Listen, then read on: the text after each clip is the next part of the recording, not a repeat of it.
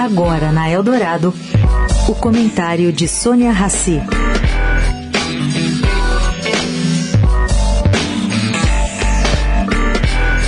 Gente, o presidente Lula fez ontem algo parecido ao que fez quando criou o Bolsa Família.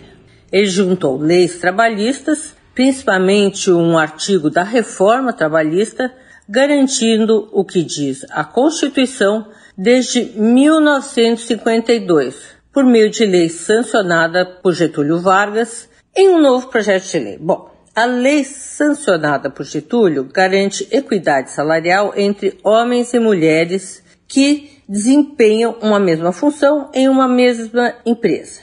O governo Lula deu voz a uma garantia já existente, mas não amplamente conhecida ou pior, não cumprida. Como bem disse o ministro do Trabalho, Luiz Marinho, vamos ver se essa lei pega, porque até agora ela não pegou. Aí vocês me perguntam por que, que eu estou comparando o PL com a criação do Bolsa Família? Porque Lula, no início do seu primeiro governo, juntou programas do governo Fernando Henrique Cardoso, inclusive o Bolsa Escola, e criou o Bolsa Família. O Bolsa Escola veio com obrigação de quem recebia de colocar o filho na escola. O Bolsa Família é mais amplo e restrito e é um estrondoso sucesso. Sônia Raci, para a Rádio Eldorado.